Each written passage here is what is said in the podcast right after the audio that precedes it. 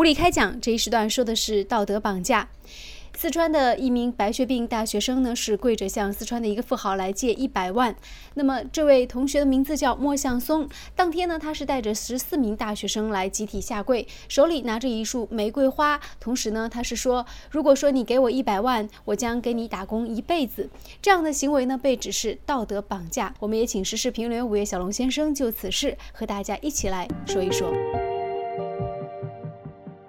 人们能够给予的援助和救助，更多的时候，这个时候应该是出于本人的自愿。嗯，我们不能够因为说有被求救的那个原因，那么别人就必须无偿的必须要帮助到我。这个理论首先是不成立的。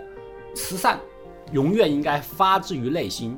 我们现在这个社会上，鼓舞着别人去多做慈善，鼓舞着别人去多做善事。这个时候呢？其实我们更多的时候应该是鼓动那些做善事的人去存有一个做善事的心。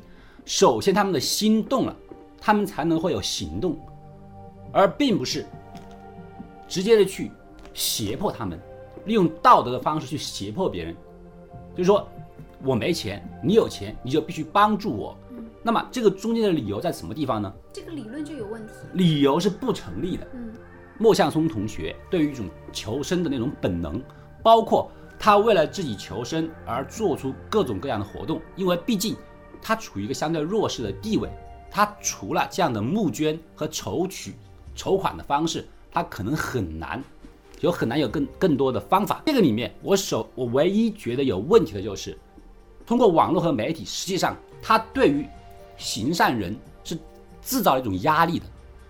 他在索取一份慈善，甚至有一种胁迫的方式，我指名道姓，那么就直接将行善人知道一个什么样的，知道一个很不利的一个局面，就是说，如果我帮助了你，首先我是应该的，而且甚至是怎么样呢？有一点是被迫的，让人家怀疑你。比方说，现在我指名道姓，在整个网络上闹得沸沸扬扬，那么最后新希望的老总捐了他一百万，人们还会对他的。慈善动机产生怀疑，他是真的想帮助他一百万呢，还是因为他不能不给他一百万，因为以免自己在网络上受到了负面的一个宣传？那么直接讲一个慈善者的一个位置啊，处于一个很尴尬的位置。这个慈善就首先打了一个问号。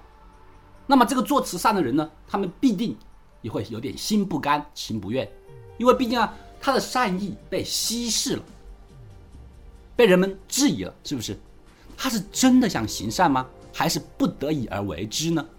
道德逼宫的被慈善方式的话，其实对于其他更需要帮助的同学或者其他更需要帮助的人员来讲，实际上是一个反作用。你可能会导致很多慈善者放弃慈善，或者对于慈善有一些微词